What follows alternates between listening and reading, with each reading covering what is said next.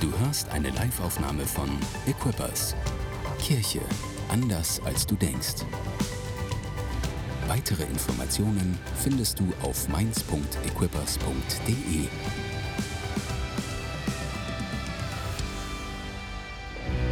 Jesus, das ist, was wir sagen, das ist, was wir proklamieren, das ist, was wir deklarieren über diesen Tag, über diese Zeit. Du kannst alles tun, dir ist nichts unmöglich. Wir glauben nicht an ein Gefühl, wir glauben nicht an eine Stimmung in unserem Herzen, wir glauben an den lebendigen Gott, der auferstanden ist von den Toten. Und wir preisen dich, Herr, dass du versprochen hast, dich an dein Wort zu halten, was du einmal gegeben hast. Und dass die ganze Welt, das ganze Universum und alles, was darin ist, sich unter deinem Wort ordnen muss. Wir preisen dich, dass du es gut mit uns meinst und dass du Kraft hast und dass du Mut hast und dass du Liebe hast für uns. Amen. Amen. Amen. Ihr Lieben, bitte nehmt auch Platz. Es ist gut, euch heute Morgen zu sehen. Es ist gut, dass ihr heute im Haus Gottes seid. Es ist gut, dass du heute eingeschaltet hast, dass Watchpartys heute am Start sind. Und ich weiß, Darmstadt ist heute da und Rüsselsheim ist heute da und Finden ist heute da und das Eisgruppe ist heute wieder da. Das ist richtig fantastisch. Haben wir einen Applaus für all diese Watchpartys hier? Das ist so cool, dass ihr mit am Start seid. Und wenn du zum ersten Mal da bist, ob heute hier im Haus, auf einer Watchparty oder irgendwo eingeschaltet hast, ich will dich ganz besonders willkommen heißen. Ich will dir sagen, bleib dran. Ähm, Gott will dir begegnen. Gott liebt dich von ganzem Herzen. Und heute Morgen hören wir das Wort Gottes. Nichts Geringeres als das Wort Gottes. Ich bin Tore, bin Pastor dieser Kirche und es ist mir eine Ehre, zu dir heute Morgen sprechen zu dürfen. Schnall dich an, mach dich bereit für das, was Gott für dich vorbereitet hat, ähm, weil ich glaube, Gott will etwas tun in unseren Herzen. Wenn du entmutigt bist heute Morgen, Gott will dich ermutigen.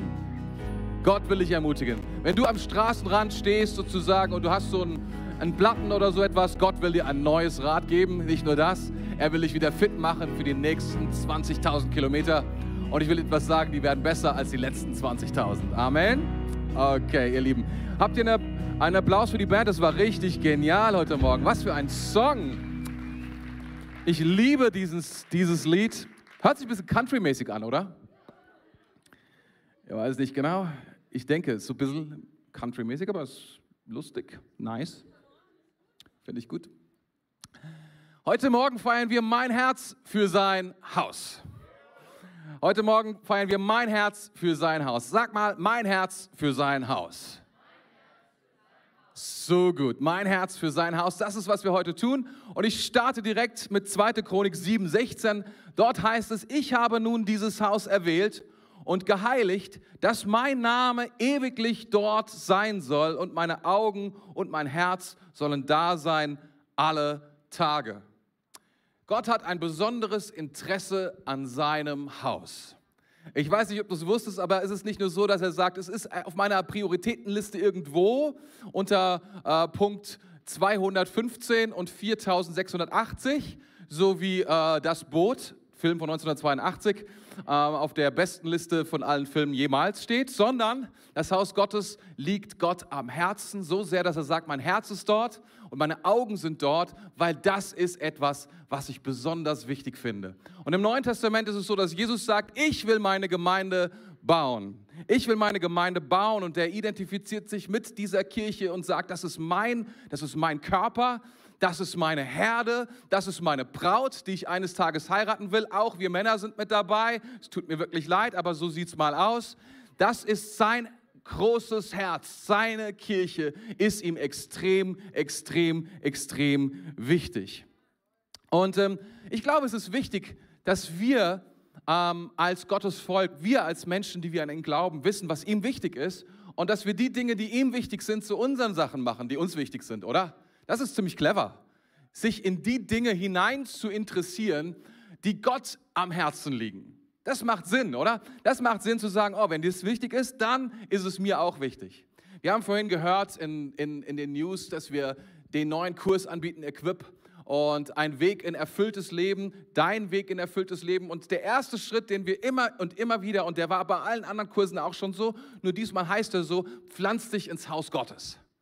Und du findest diesen Vers im Psalm 92, Vers 14, pflanz dich ins Haus Gottes. Und Ich glaube, dass viele, viele Christen haben eine Menge Prioritäten, wo sie sagen, nee, das ist das Wichtigste, Jesus zu kennen, Jesus nachzufolgen und all diese Dinge. Und ich stimme mit dir überein. Aber ich glaube dennoch, dass dieser Punkt, pflanz dich ins Haus Gottes, Priorität hat vor allen anderen Punkten, weil wenn du das tust, wirst du immer wieder ermutigt werden, alle anderen Dinge zu tun, die wichtig sind alle anderen Dinge immer wieder auf dich zu nehmen. Auch wenn du entmutigt bist, auch wenn du mal eine trockene Zeit hast, auch wenn du mal denkst, so meine Güte, hat mich Jesus überhaupt noch im Fokus? Kennt er mich noch? Und wenn du seine Stimme nicht mehr hörst und wenn du nicht mehr merkst, dass er mit dir ist und wenn du nicht mehr weißt, ob die Wahrheit oder ob dieses Wort Gottes und all diese Dinge, wenn du gepflanzt bist im Haus, dann habe ich große Zuversicht. Dann habe ich große Zuversicht, egal welcher Sturm in deinem Leben kommen mag, das ist einfach powerful. Und wisst ihr, was auch immer deine Berufung ist. Und so viele Leute fragen nach ihrer Berufung.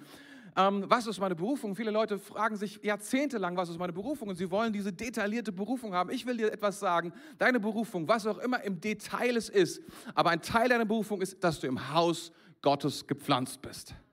Und wisst ihr, was mir auffällt, wenn du die LA gemacht hast? Und das ist unser Herz mit der Leadership Academy. LA Leadership Academy. Das ist unser Herz, was wir dort machen. Wir sagen, hey, pflanz dich ins Haus mit dieser Zeit und beginne dort deine Reise und du wirst herausfinden, was Gott für dich hat. Ich bin sicher, du kannst nichts verkehrt machen, wenn du dich pflanzt ins Haus Gottes. Und wisst ihr, das wollen wir heute feiern, dass wir gepflanzt sind im Haus und ähm, auch deswegen, weil ich weiß, dass es oft in Frage gestellt wird. Wir, wir, wir sagen das häufig hier, wir lehren das, wir haben einen eigenen Kurs sogar darüber und dennoch ist das glaube ich, was, was Gott für uns will, was gut ist, eines der Dinge, die am meisten auch immer wieder angegriffen werden, in Frage gestellt werden. Von außen.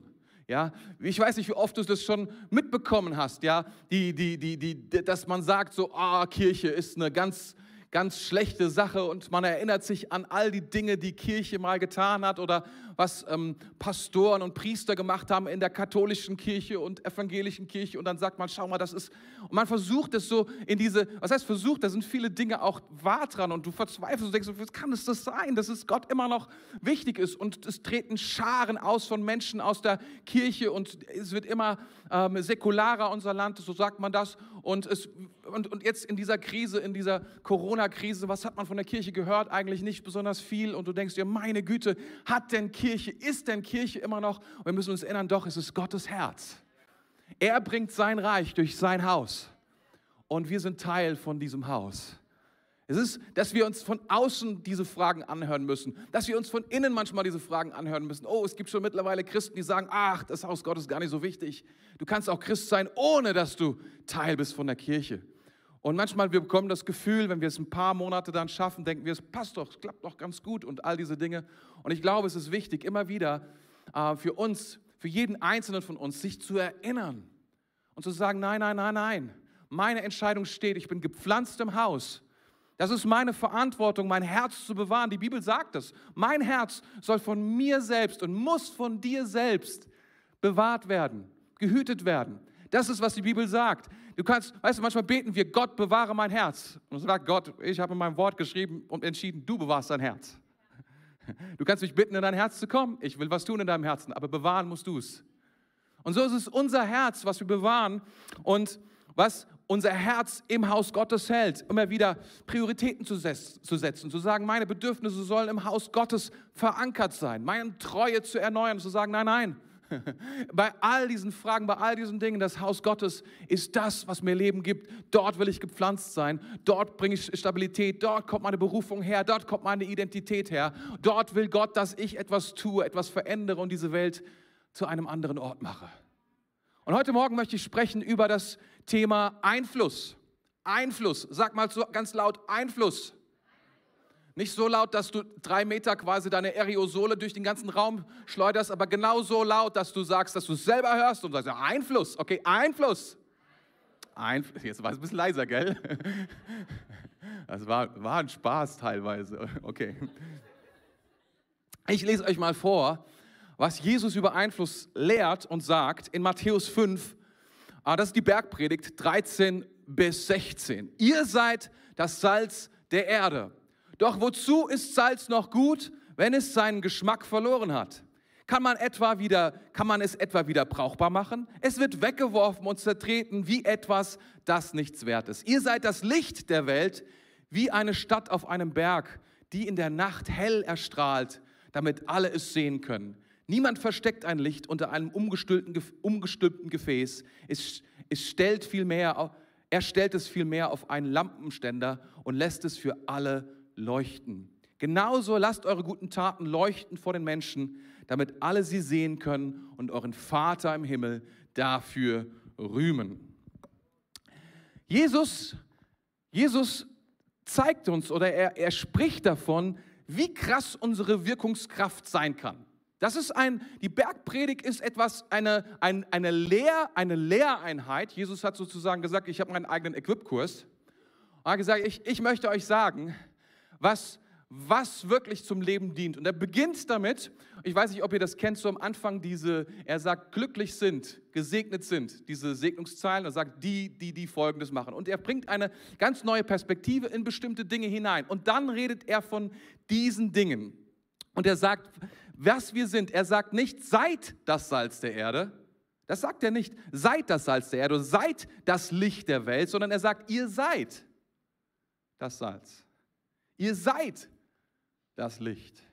Er sagt, er spricht uns zu, was wir bereits sind. Er sagt uns, das ist, wer wir bereits sind. Und wenn du dich auskennst ein kleines bisschen mit dem, wie es funktioniert, dass du bist, wer du bist, du bist nämlich, das, dieses große Missverständnis in unserer Zeit ist, dass wir uns selber aussuchen können, wer wir sind. Wir bauen uns unsere Identität zusammen. Ich würde ganz gerne sein wie. Und dann bauen wir uns diese. Und das, daher kommt alle Verwirrung. Daher kommt keine Stabilität. Wenn du dir selbst aussuchst, wer du bist, dann bist du in dir selbst instabil, weil du dich selbst zusammengebaut hast. Du kannst deine Identität nur bauen aus dem, was dir zugesprochen wird. Und zwar aus dem, was du anbetest. Das wird dir zusprechen, wer du bist. Und wenn Gott dir zuspricht, du bist das Salz dieser Erde, dann ist das Identität. Das ist, wer du bist. Wenn er sagt, du bist das Licht dieser Welt, dann ist es das, wer du bist. Das ist deine Identität. Das spricht nicht irgendjemand zu, das spricht der Schöpfer dieser Welt zu. Das sagt dir der Herr des Universums. Das sagt dir der, der spricht und es geschieht. Das sagt dir der, wenn du ihn anbetest, was dein Gott ist. Und es gibt dir Stabilität und es gibt dir Richtung und es gibt dir Bedeutung und es sagt dir, das ist, wer du bist. Das ist ziemlich cool, oder? Jesus ist der allererste, er sagt, das ist, wer ihr seid. Du fragst dich noch, was ist deine Berufung? Ich will dir sagen, was deine Berufung ist. Du bist Salz. Ich will dir sagen, was deine Berufung ist. Du bist Licht. Das ist, was du bist. Das ist, was Jesus hier sagt. Und natürlich müssen wir es nicht wortwörtlich nehmen. Okay? Also wenn jemand jetzt anfängt, an dir herumzulecken, weil er sich verspricht, dass er eine salzige Zunge bekommt, dann liegt das daran, dass du heute Morgen nicht geduscht hast.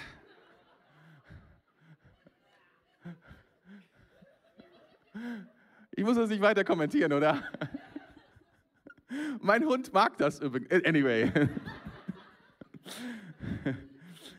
Wir müssen Folgendes wissen. Salz und Licht sind ja das deutsche Wort, was ich, was ich, was ich, was ich eigentlich, was eigentlich kein Wort ist. Ich weiß gar nicht, ob das überhaupt ein Wort ist. Sind Veränderungsbringer. Salz und Licht sind Veränderungsbringer. Ich habe mal gelesen, irgendwo sind Katalysatoren, aber Katalysatoren sind sind ja ähm, Auflöser. Und das ist nicht, das ist es nicht, es ist vielmehr, es ist ein Prozess in Gangbringer. Salz und Licht bringen Prozesse in Gang, bringen chemische Verbindungen auf, setzen sie in Kraft und außer Kraft. Licht ist etwas, was etwas sogar Energie in Bewegung setzt. Es ist abgefahren, was Salz und Licht ist, was sie tun. Die Eigenschaften sind abgefahren. Die Haupteigenschaft von Salz, die uns so einfällt, ist bestimmt so Geschmack zu bringen. Ne? Aber in der damaligen Zeit, als Jesus gelebt hat, war die Haupteigenschaft von Salz vielmehr etwas zu konservieren, was sonst schlecht werden würde. Das war die Haupteigenschaft von Salz. Ist interessant, ne? Und die Haupteigenschaften von Licht sind vielfältig.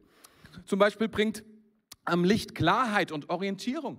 Ich weiß nicht, ob du schon mal an einem wirklich dunklen Ort warst. Ich meine, einen wirklich dunklen Ort. Wir leben ja hier in der Nähe vom Flughafen und deswegen haben wir immer ein bisschen Licht. Vom Flughafen.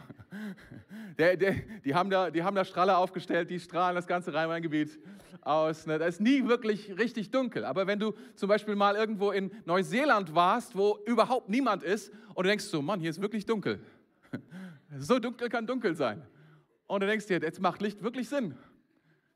Und du, vielleicht bist du schon mal in einen Raum reingetreten und wusstest nichts von diesem Raum und hast nichts gesehen. Und ohne Licht kannst du ertasten, ganz, ganz langsam, was dort ist. Aber es besteht keinerlei Klarheit darüber, keinerlei Orientierung darüber, was dort ist. Und das ist, was Licht bringt. Es bringt außerdem Leben und Energie. Ich erinnere an, erinnere an Photosynthese. Oder ich glaube, das Vitamin D6 wird auch irgendwie über die Haut und über die Sonne freigesetzt, weiß was ich. Jedenfalls ist es das, was mir oft fehlt. Ich bin zu wenig draußen. Es ist die Photovoltaik. Es ist erstaunlich.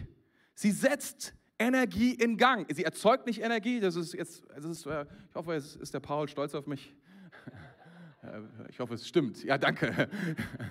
Es erzeugt nicht Energie, sondern es setzt Energie in Gang, die schon da ist. Es bewegt etwas.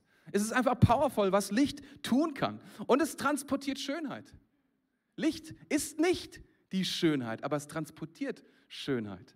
Weil das, wie wir uns jetzt einander ansehen, ist die Reflexion von Licht auf deiner Haut, auf deinem Körper, auf den Formen, auf dem, was du anhast, auf den Farben, die zusammengestellt sind in deinem Gesicht und an deinem Körper und all diese Dinge. Und all das tut Licht. Und Jesus sagt, ihr seid das Salz der Erde, ihr seid das Licht dieser Welt.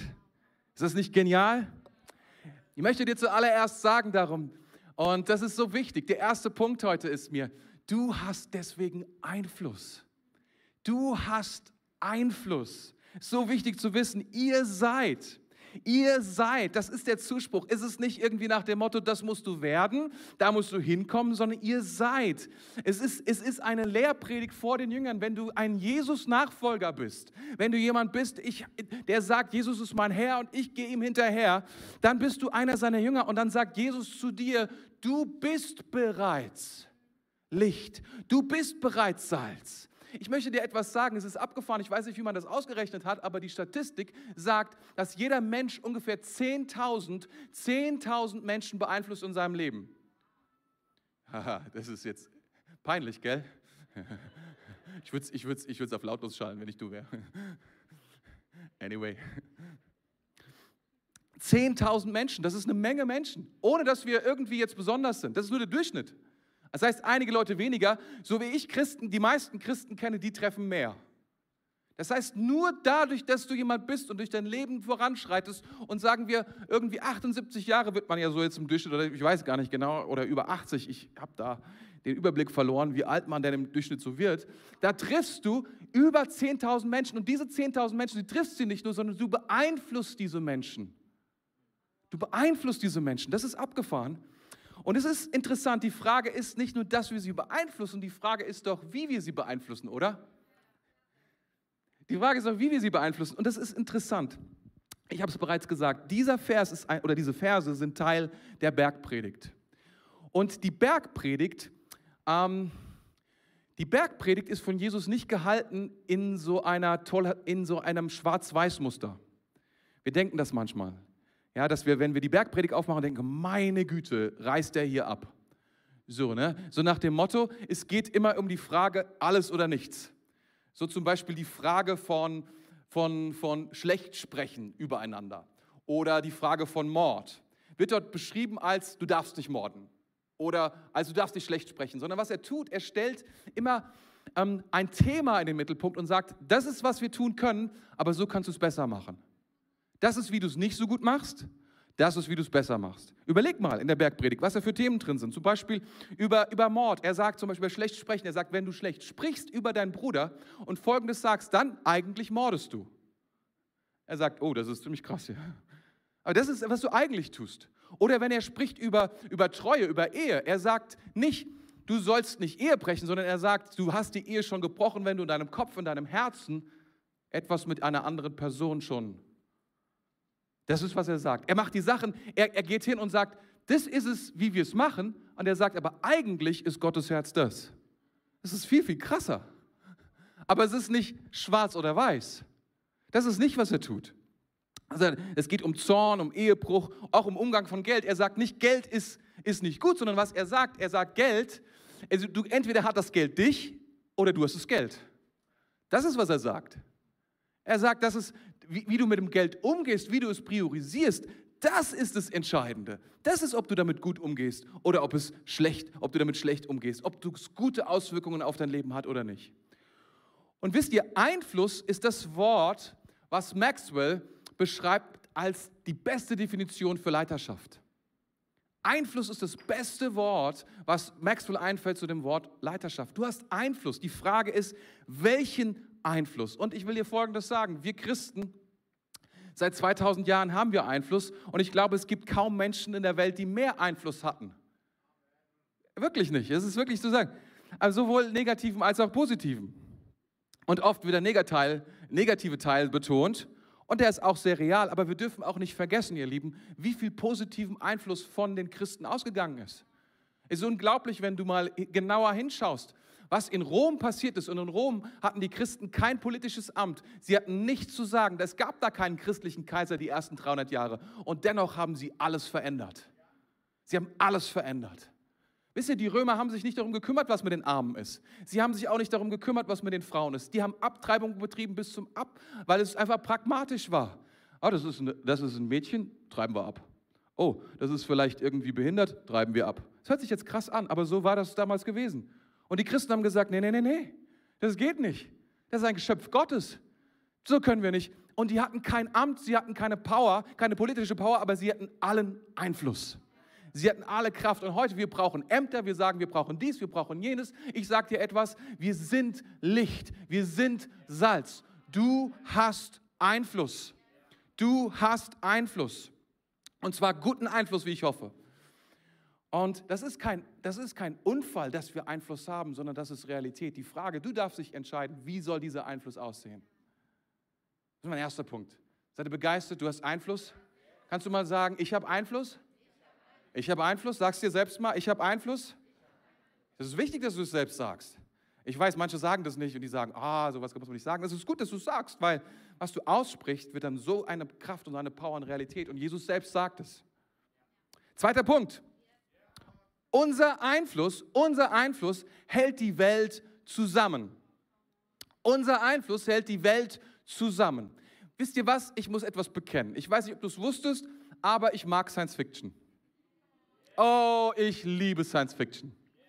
Wie, hab, wie gerne habe ich auch Raumschiff Enterprise geguckt, als es nur zwei Programme gab und es lief im ZDF, wenn ich mich recht erinnere, in den ersten Tagen und so weiter. Und wie gerne habe ich das geguckt und wie, was, was mich daran interessiert hat, weiß ich jetzt gar nicht mehr so genau. Vielleicht die, die, die, die Vorstellung, dass sowas mal erfunden werden könnte, wie zum Beispiel, dass man sich beamen kann irgendwohin.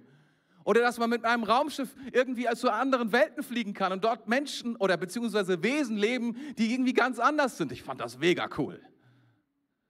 Und das ganze, das ganze Ding ist ziemlich eskaliert mit Star Trek. Man hat dann irgendwie die neue Generation und dann gab noch Voyager dazu und dann noch irgendeine andere Raumstation und dann gibt es irgendwie, es gibt, also es ist ziemlich eskaliert. Aber Gene Roddenberry, der hatte eine Idee dahinter. Das ist überall oder das ist in den meisten Star Trek-Dingern die Idee. Die Idee ist, dass sich, äh, was dort erzählt wird, ist die Geschichte, dass sich die Menschheit zum Positiven entwickelt. Und es gibt da diese, ich glaube, ab New Generation, ab der, ab der neuen Generation, gibt es so diese Idee der obersten Direktive. Schon mal gehört? Wenn nicht, frag Leute um dich herum, die das schon mal gehört haben. Und ja, Marc kannst du fragen, er kennt sich aus. Und diese oberste Direktive sagt, dass, dass sich ähm, die Leute, also dass sich ähm, die, die, die, die, die Sternenflotte nicht ein, einmischen darf in die Verhältnisse einer fremden Welt. Ja, und zwar ist die Idee dahinter die, dass die sich quasi selbstständig entwickeln können, ohne Ausflüsse von außen. Welche Idee steht dahinter? Die, die Idee, die dahinter steht, kommt aus dem 19. Jahrhundert. Und das ist die Idee, dass sich Dinge zum Besseren entwickeln. Das ist die Idee dahinter.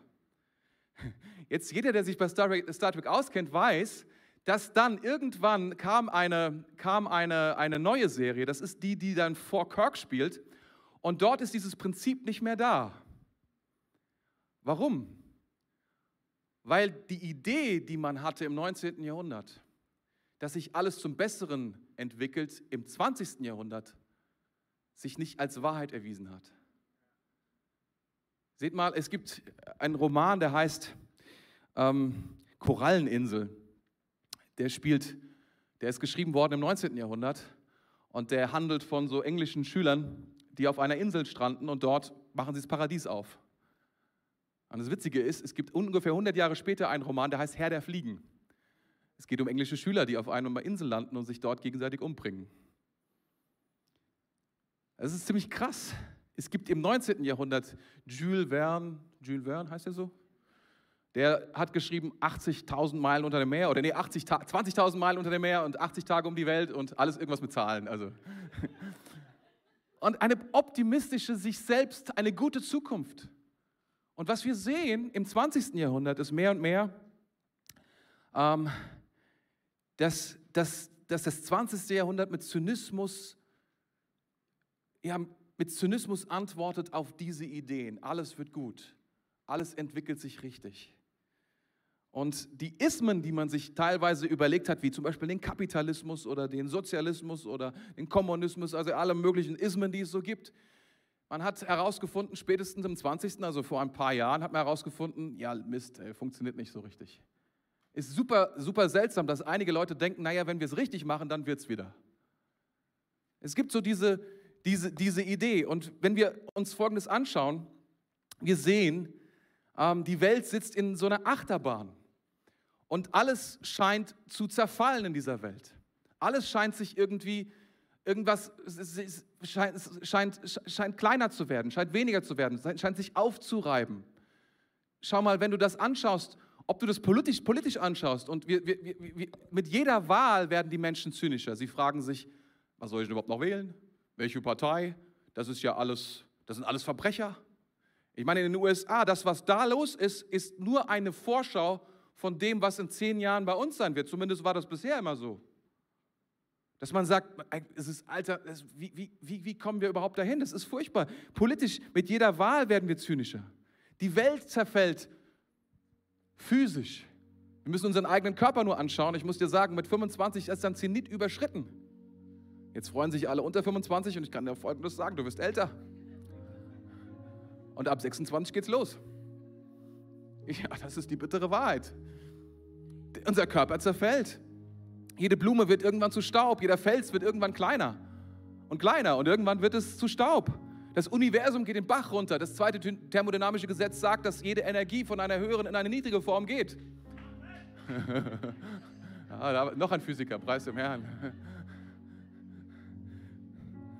Oder schau auf die soziale Welt.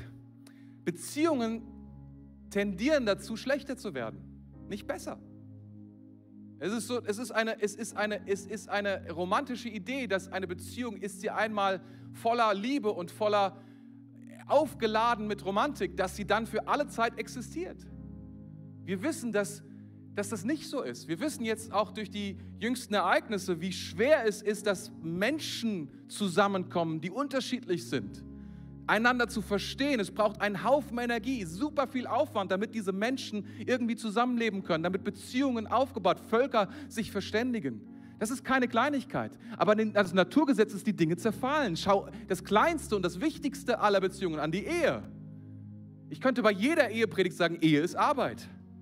Mach dir nichts vor, Ehe ist Arbeit. Wenn du willst, dass sie gut wird, Ehe ist Arbeit. Sie wird nicht von alleine gut bleiben. Und sie wird auch nicht besser, vor allen Dingen, wenn du keine Arbeit rein investierst. Die Welt um uns zerfällt. Psychisch.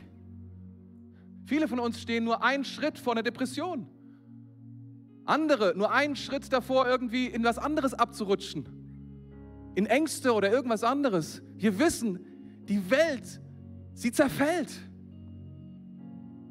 Sie löst sich auf und das soll nicht irgendwie zynisch sein, dieser Blick, sondern das ist, was geschieht. Und Jesus kommt und er sagt Folgendes. Er sagt zu uns, ihr seid das Salz, das konserviert. Ihr seid das Salz der Erde. Ihr seid das Licht dieser Welt. Wenn es eine Hoffnung gibt in dieser Welt, dann seid ihr das, meine Jünger. Dann seid ihr das, die ihr reflektiert, wer ich bin. Der all das aufhalten kann, der all das umdrehen kann, der Schöpfungskraft hat, wenn er spricht. Ihr seid das Salz dieser Erde. Ihr seid das Licht dieser Welt. Ihr seid die Hoffnung von all dem, was zerfällt. Wenn ihr nicht mehr seid, dann wird alles den Prozess weiter fortsetzen, was die Sünde eines Tages angeschoben hat und beenden. Aber ihr seid das Salz, ihr seid das Licht dieser Welt. Ist das gut? Unser Einfluss, unser Einfluss hält auf, dass diese Welt zerfällt, dass diese Welt auseinanderdriftet. Dein Einfluss, sag es zu dir. Du bist so wichtig für Jesus. Jesus nimmt uns und sendet uns wie Salz in diese Welt, wie Licht in diese Welt. Damit die Dinge, die kaputt gehen, nicht aufgehalten werden, damit die Dinge umgedreht werden und verändert werden.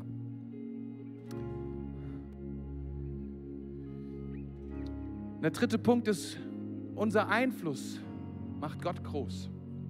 Unser Einfluss macht Gott groß. In Vers 16, da habe ich jetzt mal eine andere Übersetzung genommen, die aus Schlachter, weil da wird es irgendwie ein bisschen deutlicher, also ein bisschen genauer. So soll euer Licht leuchten vor den Leuten. So soll euer Licht leuchten vor den Leuten.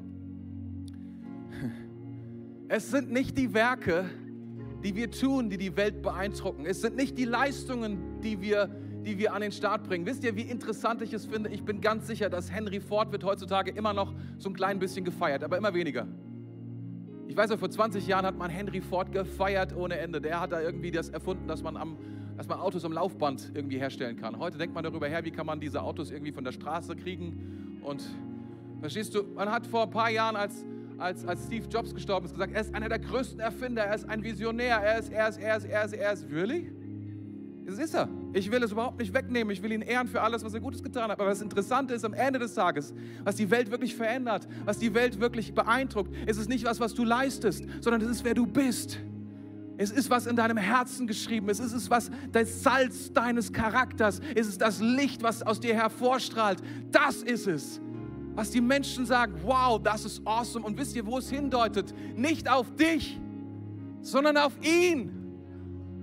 Das ist das Geniale. Soll ich etwas sagen, wenn ich mir so einen, so einen Maiskolben hole, so einen Maiskolben und ich fange den, der wurde gekocht und so weiter und so fort, so, äh, vielleicht beim KFC kann man sich das holen und ich fange an, den zu essen und es fehlt Salz. Dann nehme ich mir ein kleines bisschen Salz und ich mache Salz drauf. Und wisst ihr, was ich danach sage? Danach sage ich nicht, oh, das Salz war aber gut. Klasse Salz. Also die vom KFC, die haben wirklich das beste Salz von allen Salzen. Nein, ich lobe den Maiskolben. Ich sage, der Maiskolben ist ja großartig. Meine Güte ist der gut. Wenn ich einen Brezel bei Brezel Dietsch mir nehme, dann nehme ich die natürlich mit Salz. Warum? Er schmeckt einfach besser, aber sage ich danach, meine Güte, haben die gutes Salz? Nein, das Salz ist dafür da, um das, was da ist, schmackhaft zu machen, um es aufblühen zu lassen. Und das ist unser Job. Wir, wir lassen aufblühen, wer Gott ist. Wir zeigen mit dem Licht, was uns herausstrahlt, den Leuten, wer Gott am Start ist.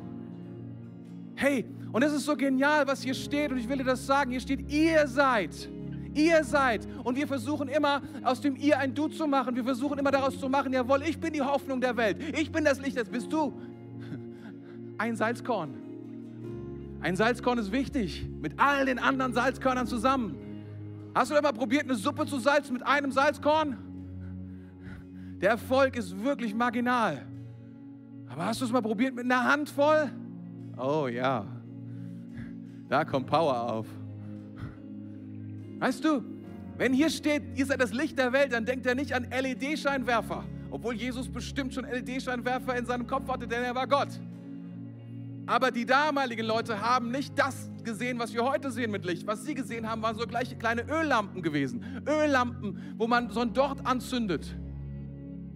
Und ich will dir etwas sagen, was er dann bringt, ist ein, er bringt ein Bild, das darauf aufbaut und er sagt, wisst ihr, ihr seid wie eine Stadt auf dem Berg. Die Idee ist, die er verfolgt ist, wisst ihr, Städte damals waren Orientierung für Leute, die auf der Reise sind, für Leute, die unterwegs sind, für Leute, die Schutz gesucht haben, für Leute, die Orientierung gesucht haben. Und wenn sie, sie wussten nicht, wo sie hingewandt, alles war dunkel damals, da gab es keine Autobahn. Und wenn man rumgefahren ist und gesagt hat, es ist noch ungefähr 50 Kilometer, das ist nach Jerusalem, sondern du hast dich gefragt, meine Güte, wo bin ich überhaupt? Kein GPS, mal kurz aufs Handy gucken, ah, da bin ich. Sondern die Orientierung war die, es war die Stadt auf dem Berg. Warum hat man diese Stadt gesehen? Weil es viele Lichter waren.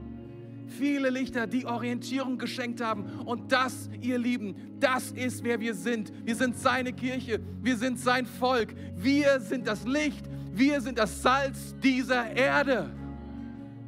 Das ist unsere Berufung. Das ist, was wir tun. Das ist, wer wir sind.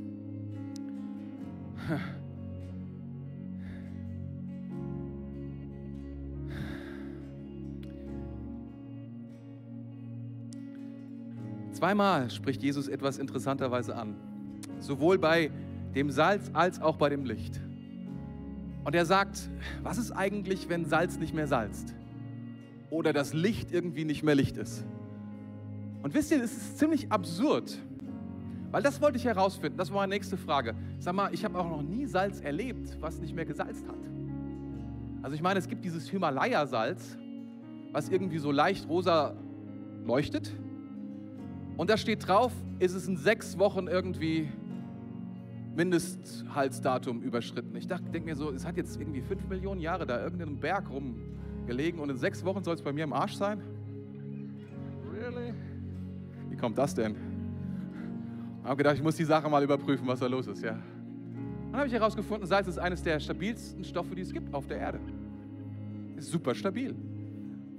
Was? Es ist, eine, es ist eine absolute Absurdheit in dieser Aussage, die Jesus da bringt. Wisst ihr, was Jesus meint?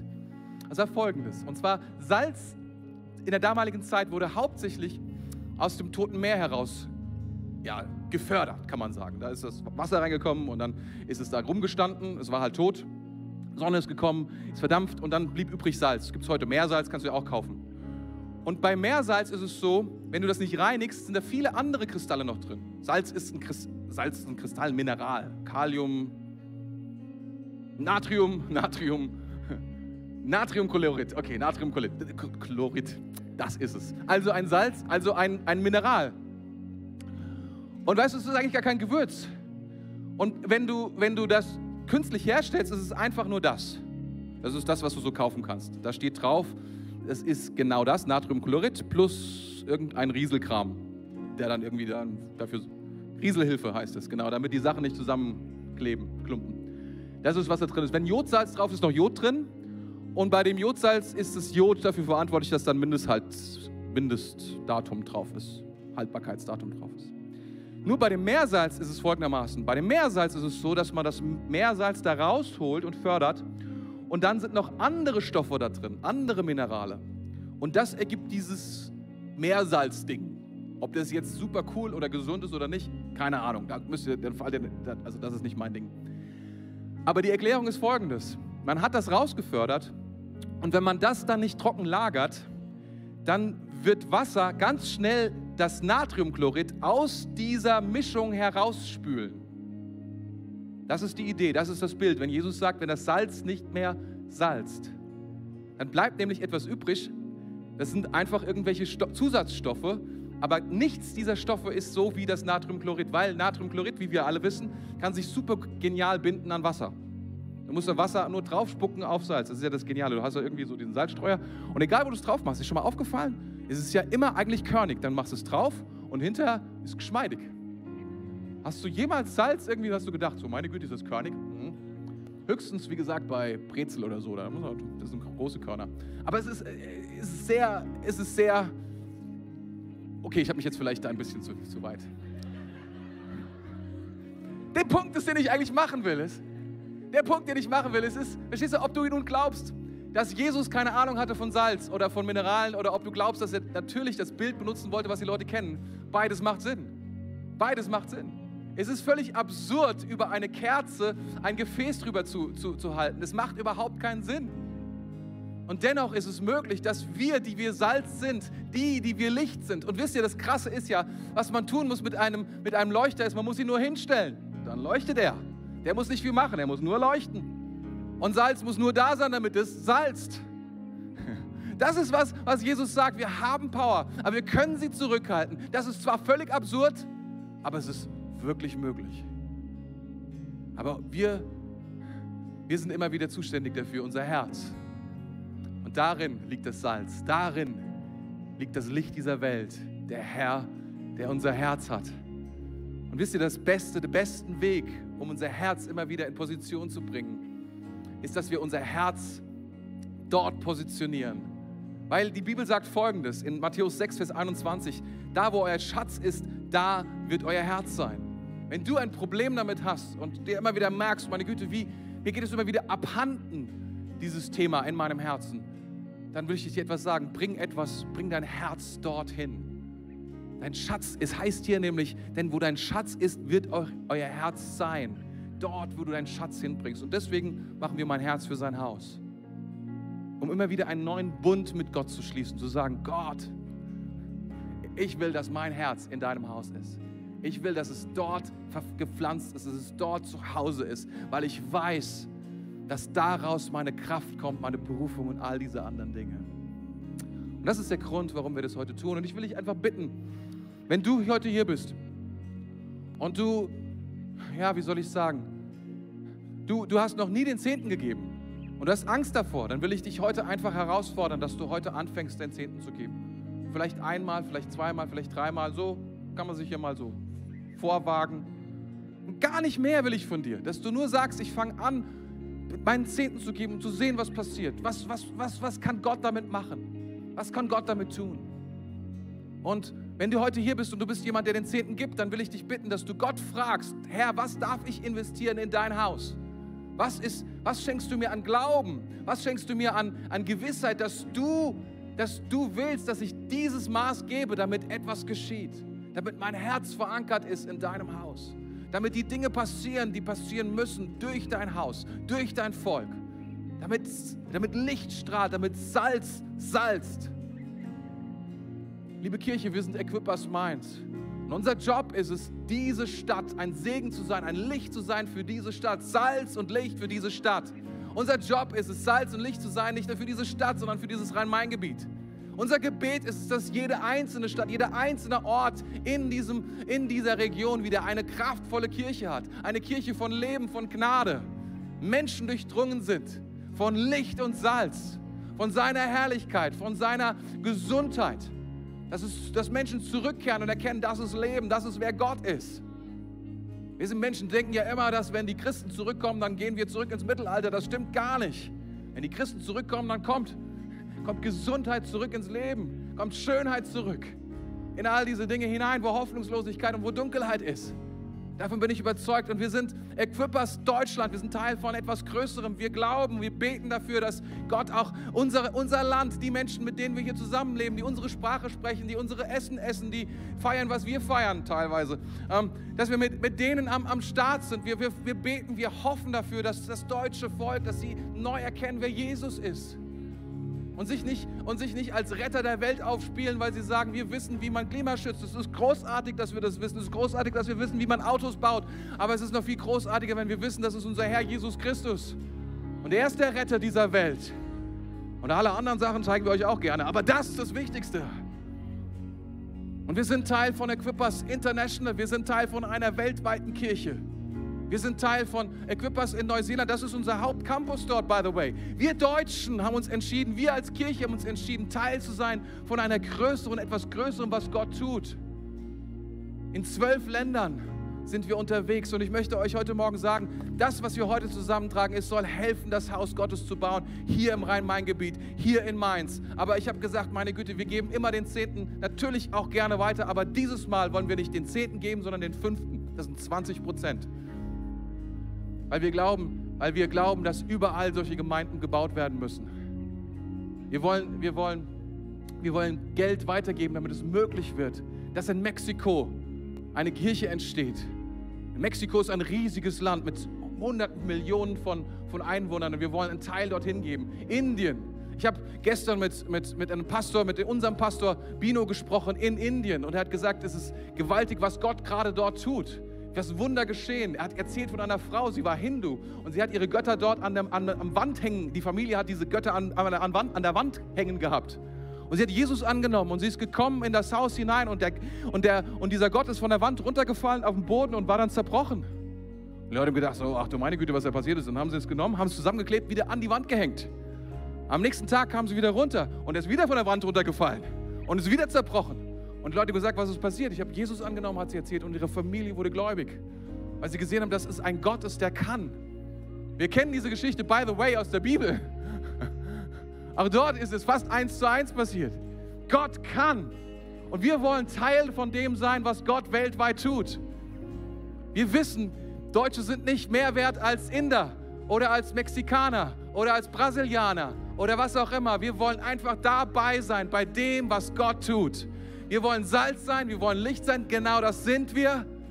Und wir wollen das Beste tun, in dieser Berufung, in dieser Identität zu leben. Amen. Wenn du sagst, das möchte ich gerne tun, du bist eingeladen, heute Morgen teilzuhaben an dieser Sache.